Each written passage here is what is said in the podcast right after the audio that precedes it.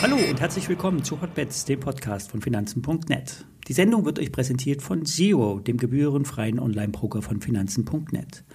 Alle nachfolgenden Informationen stellen keine Aufforderungen zum Kauf oder Verkauf der betreffenden Werte dar. Bei den besprochenen Wertpapieren handelt es sich um sehr volatile Anlagemöglichkeiten mit hohem Risiko. Dies ist keine Anlageberatung und er handelt wie immer auf eigenes Risiko. Die Nachwirkungen der Arbeitsmarktzahlen sind immer noch spürbar. Seit Freitag ist die Hoffnung verblasst, dass die Zinsen in den USA bald nicht mehr angehoben werden. Die Zinsen steigen wieder spürbar an und vor allen Dingen der Dollar bekommt plötzlich wieder Stärke. Die Non-Farm Payrolls, also die Jobs, die außerhalb der Landwirtschaft geschaffen wurden, waren mit über einer halben Million weit über den Schätzungen. Die Notenbank war selbst davon überrascht.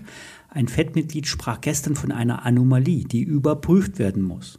Wenn die Zahlen so stimmen, würde der Arbeitsmarkt weiterhin angespannt sein. Das heißt, es gibt einen Mangel an Arbeitskräften, somit Lohndruck und damit eine sich verfestigende Inflation. Es sind sich alle einig, dass die Inflation in den USA deutlich zurückkommt. Zum einen wegen den gesunkenen Energiepreisen. Die USA hat sehr günstiges Gas aus eigener Produktion. Der Preis für Benzin ist wieder auf Normalmaß. Nur die Preise für das tägliche Leben, die verfestigen sich. Ein Hinweis auf das Stimmungsbild bei der amerikanischen Notenbank wird vielleicht Jerome Powell abgeben. Nachdem er letzte Woche total entspannt war, könnte er auf einer heute anberaumten Podiumsdiskussion sich etwas besorgter äußern. Für 18.40 Uhr unserer Zeit soll die Veranstaltung angesetzt sein. Die Verschwörungsseher haben auch einen Grund für die vorgetäuschte Paul-Entspannung entdeckt. Er soll so die aktuellen Zinsen gedrückt haben, um den Banken den Stress zu nehmen. Diese haben nämlich mit den Anleihen im Portfolio enorme Verluste gemacht, weil die steigenden Zinsen die Anleihen im Kurs äh, verlieren lassen. Er soll quasi die Banken gerettet haben. Wie dem auch sei, die Märkte erwarten ein Anspringen der Volatilität. Die Indizes sind derzeit in einem Art Jojo-Effekt gefangen. Der wird sich entladen, nach oben oder nach unten. Heute könnte so ein Tag sein. Bei den Preisen für Öl und Gas könnte die Diskrepanz zwischen Stimmung und Kursen nicht größer sein. Während an der Tankstelle und beim Heizöl die Preise erhöht bleiben, ist der Preis für WTI fast wieder auf das Niveau von Dezember 2021 zurückgekommen. Der hohe Preis für Diesel und Benzin ist vor allen Dingen auf die fehlende Produktionskapazitäten zurückzuführen. Russland hat einen nicht unerheblichen Teil an Diesel und Heizöl produziert. Die ostdeutschen Raffinerien sind zudem auf russisches Öl eingestellt und können nicht so einfach auf andere Ölsorten umgestellt werden. Für den Ölpreis der, der Sorte WTI ist der Preis von 70 bis 73 Dollar ein starker Boden. Michael Silver, ein Trader aus den USA, hat eine bullische Umkehrkerze im Chart erkannt.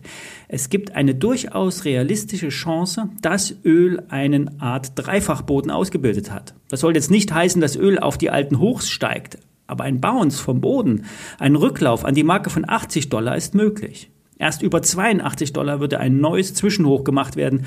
Dann könnte es in den Bereich ähm, der 90er Dollar Marken gehen. Das ist keine Trade-Empfehlung, eher ein Hinweis, wo es sich Signale gebildet haben.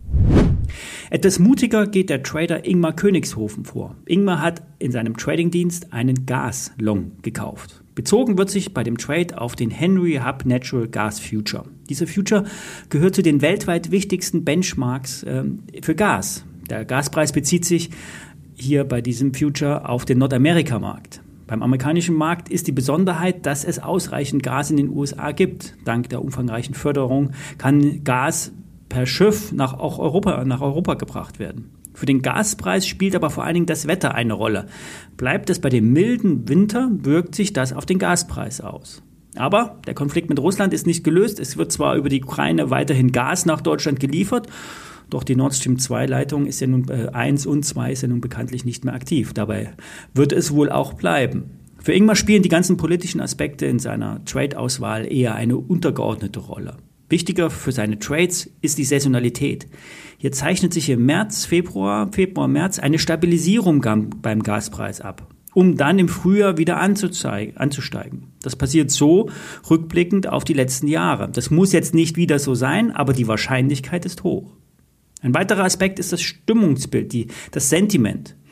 Das äh, ist bei Gas schlecht, was die Marktstimmung an den Terminmärkten betrifft. Es wird immer das Sentiment als Gegenindikator gesehen. Also kaufen, wenn alle pessimistisch sind und verkaufen, wenn alle euphorisch sind. Diese Strategie ist per se erst einmal sehr risikoreich, denn es wird hier gegen den Markt agiert. Wenn man sich aber die Positionierung der Produzenten betrachtet, wird aktuell gesehen, dass sich weniger Produzenten absichern, dass die Netto-Long-Position der Commercials höher sind als in den Vorjahren. Und daraus wird abgeleitet, dass die Produzenten steigende Gaspreise erwarten. Kommen wir zu einem möglichen Trading-Produkt. Ingmar empfiehlt einen niedrig gehebelten Mini-Future Long. Ich habe einen Long der BNP Paribas rausgesucht, Hebel 2,45. Der Abstand zur K.O.-Schwelle beträgt fast 40 Prozent. Das Produkt kostet 95 Cent im Kauf, also auf der Briefseite. Das Produkt ist Open-End. Wird, äh, hier werden die Finanzierungskosten immer umgelegt. Das heißt, das Produkt ist nicht dazu geeignet, unendlich zu halten, aber für ein paar Monate kann man dann äh, schon mal auf einen Anstieg des Gaspreises spekulieren. Die ISIN stelle ich euch in die Shownotes. Wir hören uns morgen wieder. Bis dahin.